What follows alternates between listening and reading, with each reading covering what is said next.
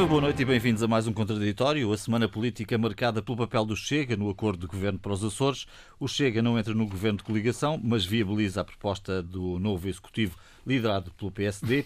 Este acordo, visto por alguns com uma, como uma certa normalização do partido de André Ventura, Rio veio defender que o acordo foi possível porque o Chega se moderou nos Açores, pedindo apenas a redução do número de deputados regionais, o combate à corrupção e uma alteração na forma de pagamento do rendimento mínimo garantido ou da incidência do rendimento mínimo garantido. No entanto, eh, este acordo veio eh, suscitar grande discussão ao longo da semana.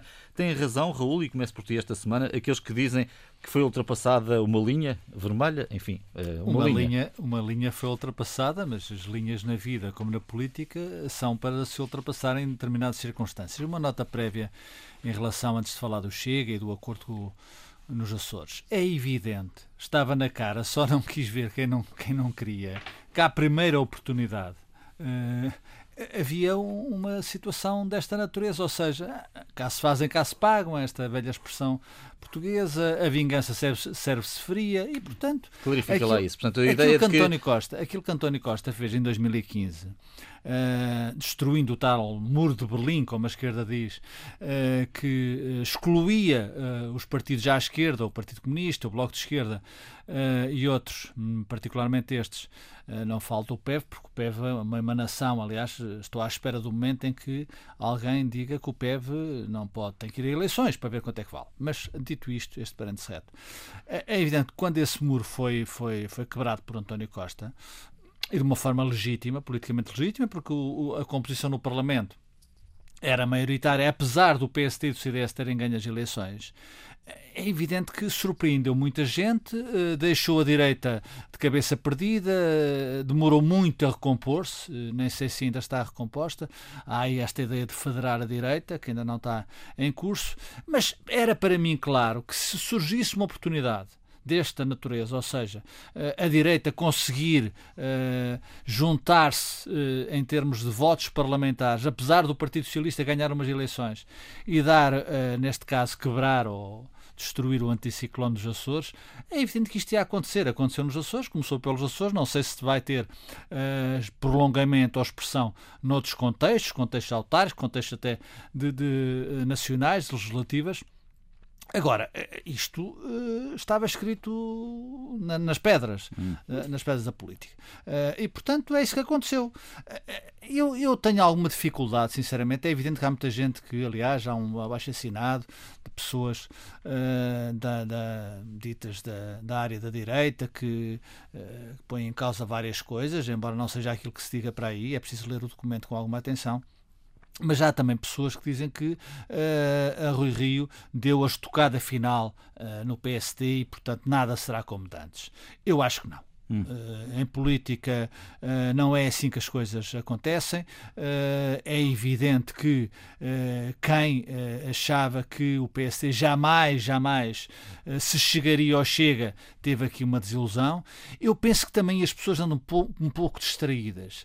Muitas vezes vêm na televisão e às vezes as imagens contam muito.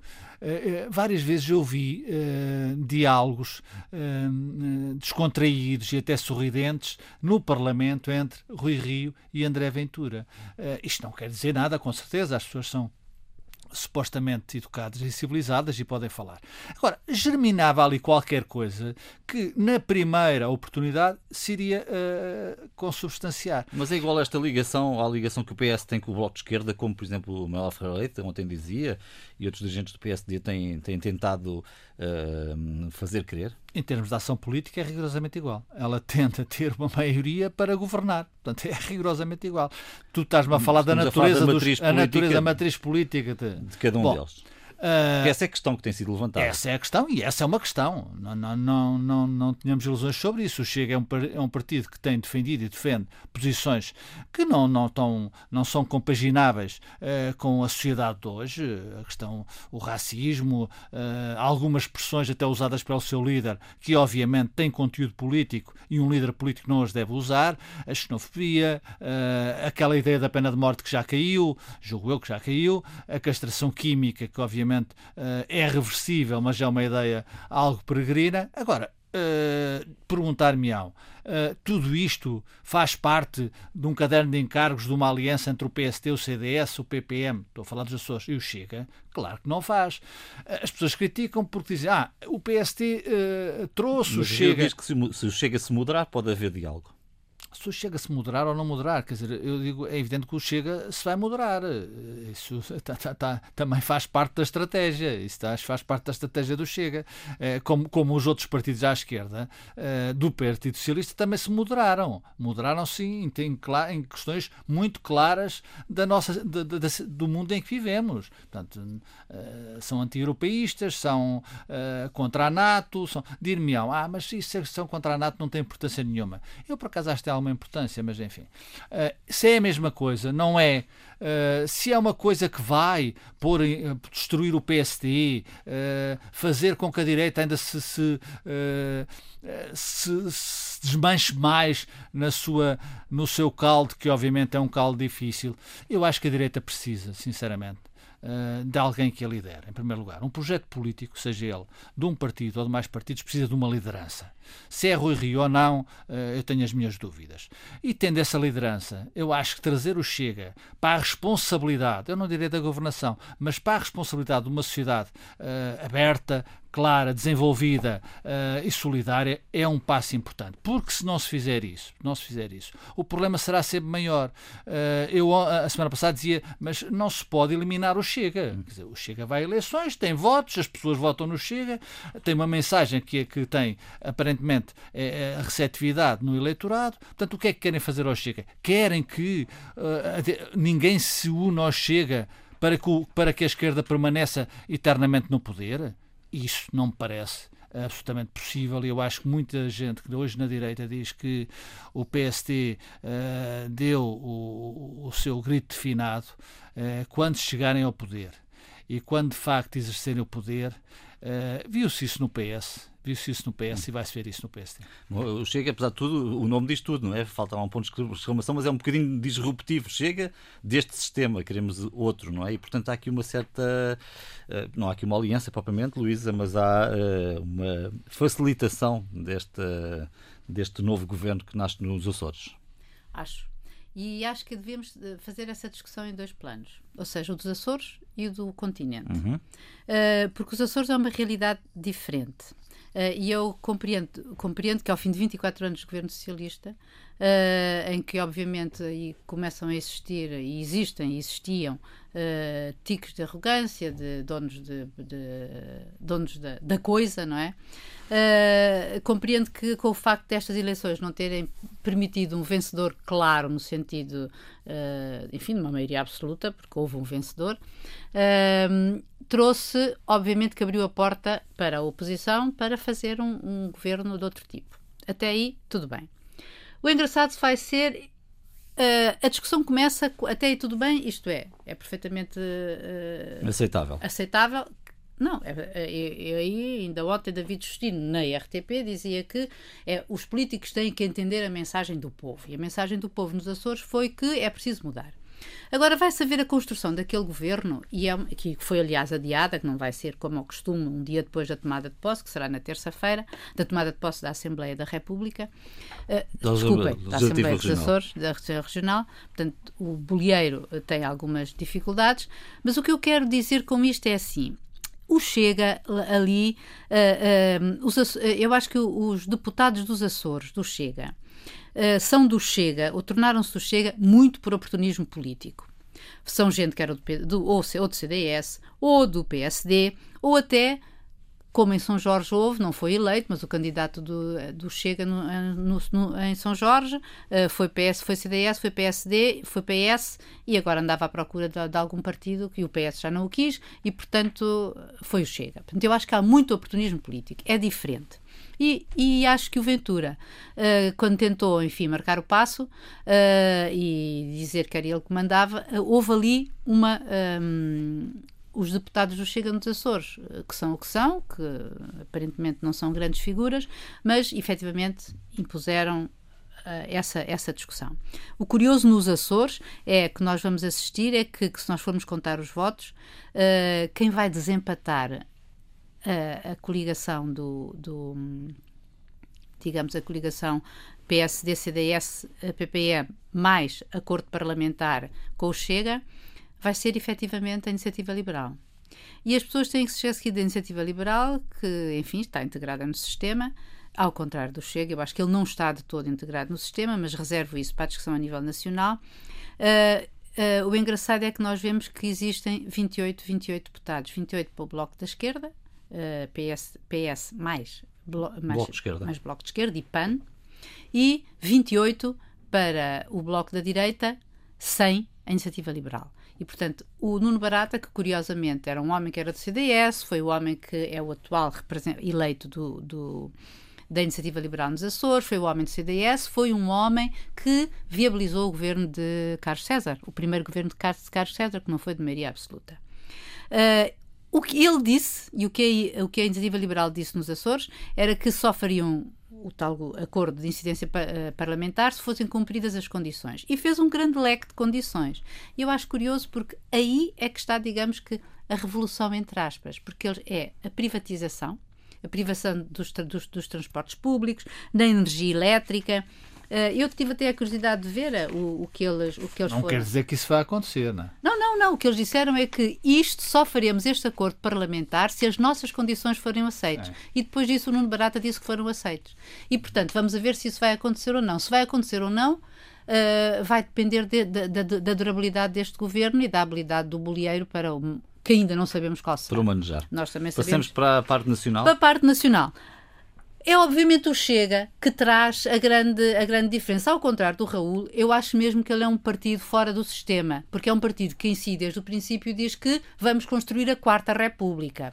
Ou seja, ele quer destruir esta República, esta que existe, estas instituições, aliás, é Chega, é disso mesmo. E é desse descontentamento em relação às instituições, aos políticos e à, e à vida política em geral que aliás vive do protesto e do descontentamento dos cidadãos. É assim. O que o PSD fez, portanto, aceitou a sua aliança nos Açores com esta, digamos, com este chapéu. Com este chapéu. Mas isso transposto, como disse Moraes Charmente na entrevista ao público à RNR de Renascença, ele não, não, não o excluiu. E eu estou em desacordo por causa disto, porque eu não eu acho que o PSD foi ao mercado dos futuros digamos assim.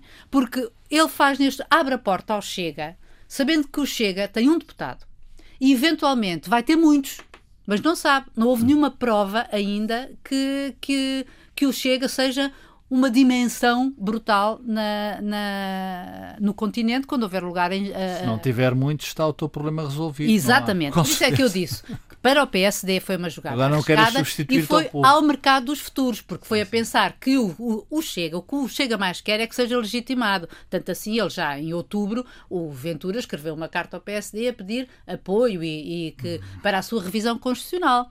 A revisão em que ele pede, quer dizer, a prisão perpétua, uh, o trabalho obrigatório para os presos, a castração uh, química e física. Um, e, Coisas horríveis. O fim, da, fim, sim, o fim da prisão, assim, o, uh, e quer dizer, e mudar, e, e, mudar o próprio teor dos valores da Constituição.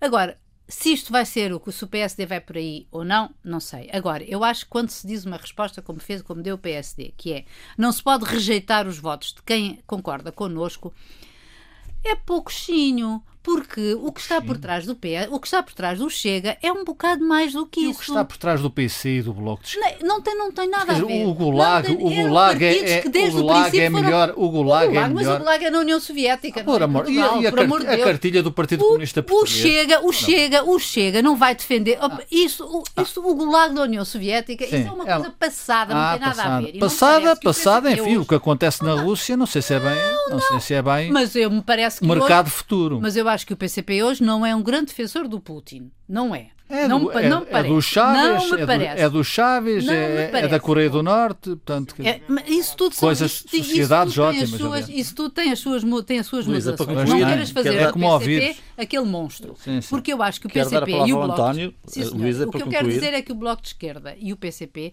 não são partidos fora do sistema nem que não, não defendam os valores entraram essenciais que estão em casa. Entraram não, no eles sistema. não entraram em, em 2015, entraram eles em entraram 2015. há muito tempo atrás. Sim, sim. O PCP António, entrou logo com, a, António José Teixeira, 25 de Abril. António José Teixeira, que, o que é que há a reter deste, deste episódio? Bom, eu antes de mais queria dizer que estou em grande discordância com, com os meus ilustres colegas Ainda de painel. É pá, estou É. já contraditória à séria. Exatamente.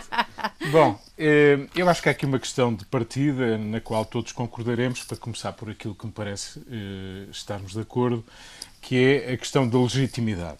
Isto é, não há nenhum problema de legitimidade e ela é inquestionável em relação à solução encontrada nos Açores. Isto é, na contabilidade parlamentar, eh, a regra da maioria eh, fez-se valer e ela é possível e é inquestionável, independentemente do que possamos pensar dela. E essa é a outra questão. A questão é política, não é de legitimidade. Do ponto de vista da legitimidade, ela eh, acontece da mesma maneira que aconteceu, ou melhor, não foi da mesma maneira. Eh, talvez em, quando o primeiro governo de António Costa foi formado, as pessoas já se tenham esquecido que a solução encontrada foi dar a palavra à Assembleia da República e permitir que o partido que ganhou as eleições formasse governo. Muitos discordaram, não seria necessário perder eh, tempo, uma vez que já se sabia antecipadamente que essa solução não vingava, mas eh, foi essa que se adotou. Porventura, bem, ou, ou não. Mas, eh, de qualquer modo, eh, a regra da maioria parlamentar é evidente que é aquela que vingará e os partidos estão representados, foram votados e essa maioria é tão legítima como outra qualquer. Eu não ponho nenhuma reticência, pelo contrário, à solução eh, que foi encontrada. A minha reticência, ou melhor, a minha discordância, a minha avaliação é política.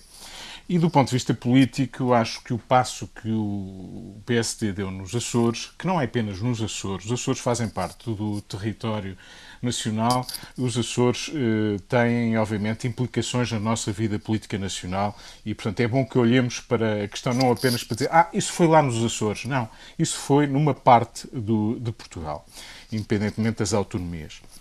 A questão política é que o PST teve o atrevimento de fazer um acordo com um partido que é dirigido por um homem que faz saudações nazis, que é xenófobo, que instiga o ódio eh, contra os ciganos, que quer devolver ao, ao país de origem uma deputada negra.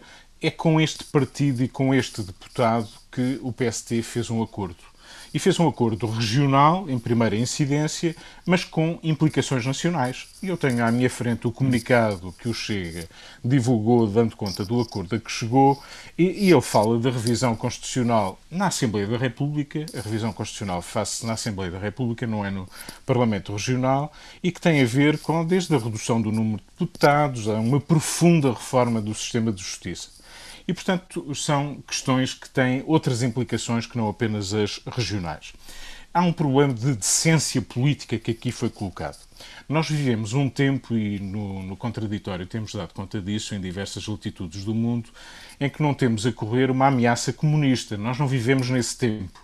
Esse tempo é um tempo histórico que devemos ter em conta, mas não é o tempo em que vivemos. Nós vivemos um tempo de ameaça populista, de ameaça extremista, e ela identifica-se exatamente com aquilo que André Ventura e o seu partido estão a fazer em Portugal. É disso que estamos a falar e é essa a realidade que vivemos. Não vale a pena deitar poeira para os olhos, porque é essa a nossa realidade. Não há nenhuma ameaça comunista no horizonte. Não há a Venezuela não vai expandir os seus tentáculos pelo mundo. A União Soviética já caiu há muito e a Europa do Leste também. Não estamos a falar desses fantasmas, estamos a falar de realidades presentes. Sempre que a direita deu o braço à extrema-direita na Europa, temos exemplos sobejos e temos exemplos também de que isso não foi feito. Angela Merkel não fez isso na Alemanha. Teria sido e não possível fez... a Rio deixar ir para, eventualmente, até a repetição de O eleições? Rio não tem que... Rio, do ponto de vista político, no meu entender, cometeu também esse erro. Isto é, obviamente que a solução governativa que pudesse acontecer, imaginando até poderia ser o Partido Socialista e não ia vingar. Obviamente dirão, bom, mas íamos criar uma instabilidade eh, duradoura na, no, nos Açores, uma vez que temos eleições para a presidência da República. Porventura. Mas o, o sinal que o PSD deu eh, de que o crime pode compensar e pode compensar nas eleições que possam vir a existir na República mais tarde, porque o Chega ameaça ser, eh, ser maior do que é atualmente, é uma reação de medo tudo é uma reação em que tudo pode valer a pena, tudo conta, tudo é possível, tudo em nome do calculismo e do pragmatismo se pode fazer.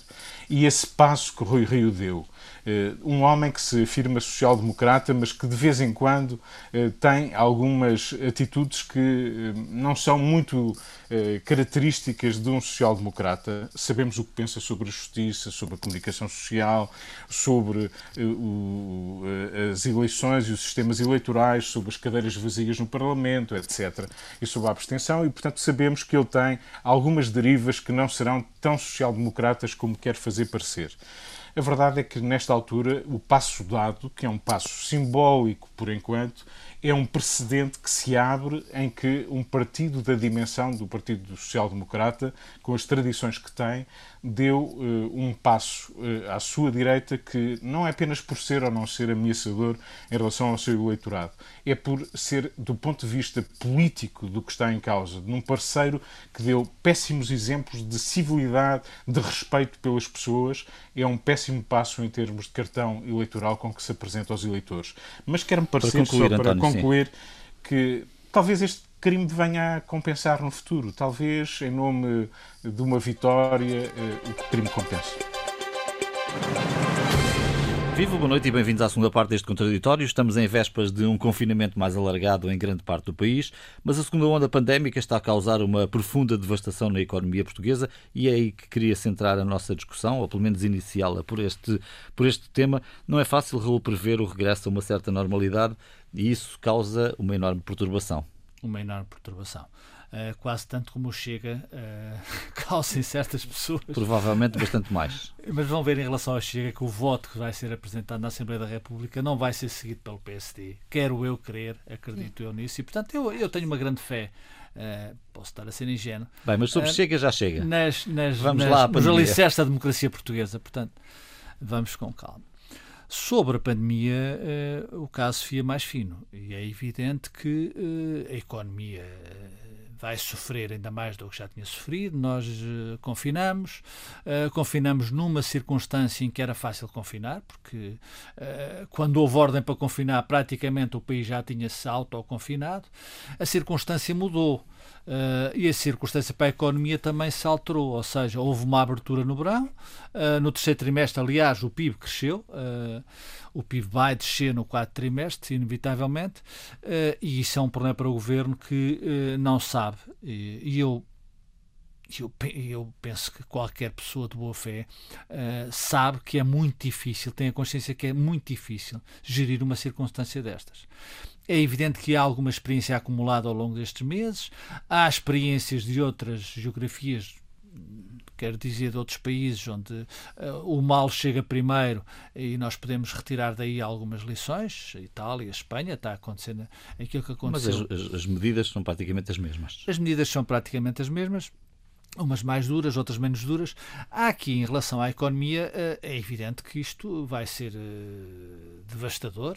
Eh, eu penso que a única solução é, de facto, esquecer um pouco a dívida. Nós estamos a esquecer um pouco da dívida e introduzir dinheiro na economia, ou seja, aquilo que for possível. E quando digo introduzir, são os layoffs que provavelmente vão ser a 100%. Aí está o Partido Socialista a ao Partido Comunista Português para ter um orçamento de Estado e outras uh, medidas que certamente serão tomadas agora na especialidade e que, obviamente, têm também como objetivo uh, tratar da economia em tempo de guerra, em tempo de pandemia. e isso eu acho absolutamente essencial. Ou seja, já aqui o disse e repito, nós estamos numa altura e numa circunstância tão difícil que é preciso, permite-me utilizar novamente o termo, despejar dinheiro naquelas áreas que são fundamentais a nível económico, nas suas várias vertentes, sobretudo aquelas ferramentas económicas que são mais fáceis de manter a funcionar, na saúde, uh, e vê-se que, de facto, apesar dos anúncios de uh, o orçamento de Estado anterior, o orçamento suplementar, este orçamento não chega. E depois uh, tem a ver também com a economia, tudo tem a ver com a economia, a questão de como este governo, com todas as dificuldades que eu reconheço perante uma circunstância desta natureza, está a lidar um pouco aos zigue-zagues, ou seja, a ver se acerta. Uh, eu não direi só na mensagem, a mensagem de facto tem sido, aliás, esta, estas últimas medidas, uh, quer dizer, um dia as pessoas confundiram, é clareza na confusão, as pessoas não sabem se os supermercados fecham à tarde, se, se abrem às, às seis e meia da manhã, uma ideia peregrina uh, que passou pela cabeça de, algumas, de, alguns, de alguns setores económicos, mas dizia Teu João que é preciso acertar o passo, e acertar o passo é de facto ter uma mensagem clara, uh, concisa, simples das pessoas perceberem, uh, e isso obviamente facilita. Uh, e de facto, quer dizer, depois também dizer às pessoas a verdade. Eu lembro-me, eu lembro-me, e não estou a dizer que se esteja a mentir, mas neste caso a verdade exige, exige um apuramento muito fino. Eu lembro que no princípio desta, desta, desta saga, o Presidente da República disse é proibido, é proibido mentir, ou seja, que os órgãos, as instituições não podiam uh, mentir, ou omitir, ou, ou, ou, iludir as populações, neste caso os portugueses. Eu não estou a dizer que se tenha mentido, eu não estou a dizer que se tenha iludido, eu não estou a dizer que se tenha uh, tentado esconder uh, nada de nada, não, estou, não é isso que eu estou a dizer. Mas reconheço que este governo tem dado, de certa forma, depois do verão, às aranhas com esta situação. E, portanto, é preciso que, eu diria, eu sugeria, aliás, ao Primeiro-Ministro, se, se isto me é permitido, há muito tempo que devia haver um ministro de Covid, um ministro para a pandemia, quer dizer, uma pessoa que concentrasse em si, tivesse o estatuto de ministro ou não, uh, concentrasse em si toda, toda a informação, uh, muito do que, do que está a construir, obviamente, nos bastidores da governação e que fosse ele, e que fosse ele, ele a única pessoa, obviamente com exceções, Primeiro-Ministro, Presidente da República, Ministros setoriais, mas fosse ele o interlocutor um interlocutor com a opinião pública. Isso não existe e isso tem sido é mal para. Isso tem sido. é Marta Temido umas vezes, é Graça Freitas outras, é o secretário de Estado outras vezes, pessoas muito esforçadas, mas que estão esgotadas e que as pessoas, sobretudo, a mensagem tem sido tão, tão, tão repetitiva e obviamente agora começa a ser de certa forma assustadora, que as pessoas começam em quem é que se deve acreditar. E, portanto, isso Luísa. tem que ter um polo, um polo de confiança. Neste caso, só para terminar, João, a relação de confiança das pessoas com quem está à, à frente deste, deste barco tem que ser absolutamente inquestionável. Luísa. A questão, hum, eu acho que desde o princípio que nós percebemos que hum, viria aí uma crise enorme, não é? Aliás, tem sido dito sistematicamente isso e todos nós percebemos que isso é assim uh, e que houve, uh, até agora, houve um, enfim, uma preocupação do governo em evitar uh, males maiores. Uh, à custo, obviamente, do déficit e da, e da, e da, e da dívida. Embora uh, também saibamos que o, o, o, governo tem feito com alguma contenção, se tivermos em conta os restantes uh, países, nomeadamente a média europeia, pelos vistos, Portugal é daqueles que menos tem gasto em termos orçamentais para combater ou para minimizar, mitigar uh, os efeitos da pandemia, uh, também porque, e, e, penso que é razoável pensar-se assim, porque quando isto virar, uh, os países de sempre na Europa, os mais ricos, mais capazes, mais e basicamente com mais, com mais uh, Capacidade capacidades económicas vão, vão voltar aos carris como sempre. Uh, e quer dizer, penso eu, penso eu. E, e aqueles que têm de, de deficiências estruturais e económicas, como é o nosso, ficarão para trás e ser-lhes cobrado o, o, esse, esse dinheiro que foi despejado na economia. Portanto, isto por um lado acho acho, acho que governar nestes tempos é uma coisa muito complicada. Em termos, estou a pensar mesmo em termos económicos, porque nós vemos essa preocupação do governo uh, e ainda esta semana a, a Presidente do Conselho de Finanças Públicas, Nazaré Costa Cabral, avisava de que este orçamento não corresponde à, àquilo que era necessário, porque o, o governo está a fazer, fez uma previsão mais otimista do que, do que devia, porque uh, ela alertava Já mesmo. Já tínhamos dito isso aqui, não é? Para que o desemprego massivo, que... para as falências massivas, etc. E que, portanto, ele não tinha em conta, o orçamento não tinha em conta uma agudização da economia, como ela dizia. Uh, efetivamente, uh, quer dizer, uh, tudo isso pode ser verdade. Uh, nós já estamos a ver no, no grande nosso motor da economia, que é o turismo e, e não tudo... há turismo em todas as, e todas as e, exato e todas as, as, as, atividades que lhe estão ligadas não é? Mas aqui no resto do mundo. aqui no resto aqui do mundo foi um verdadeiro colapso não é? Então a, a, a, hotelaria está a fechar os seus os seus os seus hotéis e os seus empregados estão em layoff. Obviamente que esse layoff é, é até Uh, enfim, pode ser aproveitado para fazer formação, etc, etc, mas quem é que tem que pagar é o governo, porque o governo continua a fazê-lo. E está a apostar mais uma vez naquilo que existe alguma esperança no fim do túnel, que é que finalmente a Alemanha e uh, como atual presidente da, da União Europeia, não é, do Conselho Europeu, uh, consiga com o Parlamento Europeu fazer aprovar o um novo orçamento da União Europeia e, portanto, uh, o novo, o tal pacote que nos há de ajudar a resolver Há boas notícias nesse sentido. Nesse sentido, há boas notícias. Ou seja, uh, e também há boas notícias a pensar na vacina. Não é? se, se, houver possibilidades da vacina, uh, no, no princípio do próximo ano, haverá também essa, essa, boa, essa, essa boa notícia de que uh, não, não, não será de certeza uma coisa imediata, não é? O efeito da vacina, o, facto de se ter descoberto uma vacina que tem um efeito positivo em 90% dos casos e de haver já muitos negócios, negócios no bom sentido, quer dizer, a compra, a encomenda de vacina. Negócios? Sim, mas, Sim, mas, bom, está... mas eu não estou a ver nesse sen... sentido, eu estou a ver no sentido. O CEO da tem... Pfizer já fez uma mais-valia. É pá, monstra. E em, termos, e em termos de bolsa nem se fala. Mas eu estou a dizer no sentido de que isso, até que chegue às populações, vai demorar. Sim, mas isso é um já esteja sentido... a ser produzida, não é? Mesmo antes de ser aprovada, a notícia de que já está a ser isso, produzida. Exatamente. E, portanto, do, no primeiro trimestre do ano que vem, se pode ser que isso, isso se concretize. Portanto, há muitas incógnitas neste. neste quadro. É sempre possível fazer eh, quadros piores, porque ele existe, está à nossa frente, e nós todos conhecemos uh, situações eh, de desemprego, de, então nem, nem, se fala em relação a estes setores, e a cultura também, uh, de pessoas que ficaram de um dia para o outro sem nada. Uh, ao mesmo tempo que também vemos os portugueses adaptarem-se a isso, não é? Eu, eu, no outro dia estava a ver um dado engraçadíssimo que me passou pelos olhos, que foi que Uh, há, há, há do, os dois maiores os dois produtos que mais aumentaram as suas vendas no primeiro e segundo trimestre de 2020, sabem quais foram? Aparadores para cabelo? Aparadores para cabelo e congeladores. Eu adorei. António José Teixeira, como saímos disto? Pois, essa é uma pergunta que muitos gostariam de encontrar resposta. Hum. Nós eh, enfim, banalizamos a ideia de que estamos a viver uma tragédia, da gravidade da situação. António Costa ontem dizia que a situação é grave, muito mais grave do que na primeira vaga. Eh, os contágios eh, galopam em todas as partes do mundo que conhecemos, eh, por cá também, o número de mortes também. Os contágios não estão a ser delimitados, as cadeias de contágio perdeu-se bastante o controle delas e, portanto, de facto, é difícil não ser pessimista. Estamos perante uma pandemia duradoura. Essa é a maior certeza, talvez, que tenhamos.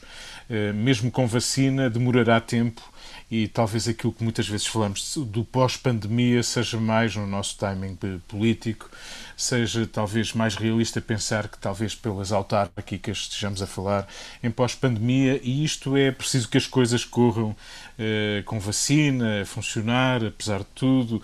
Eh, as coisas vão, vão, vão obviamente ser muito difíceis, eh, vivemos um tempo em que é difícil que as pessoas acreditem na gravidade da situação, tal a banalização da emergência, da calamidade que, se criou, o cansaço, a fadiga sobre tudo isto.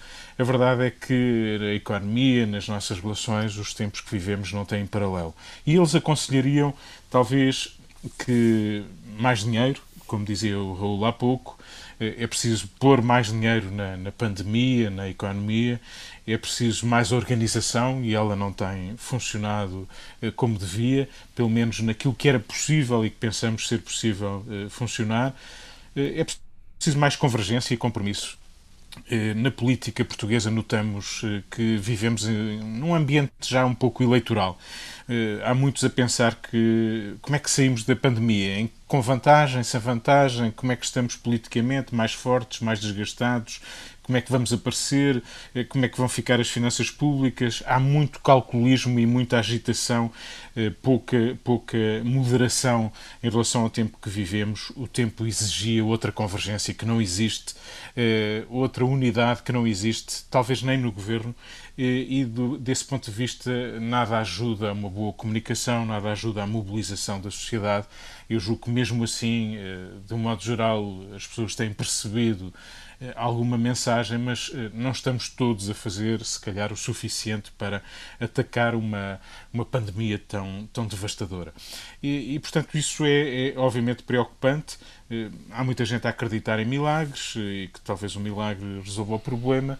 Há um país, uma União Europeia muito pouco preparada, um mundo muito pouco preparado para tudo isto.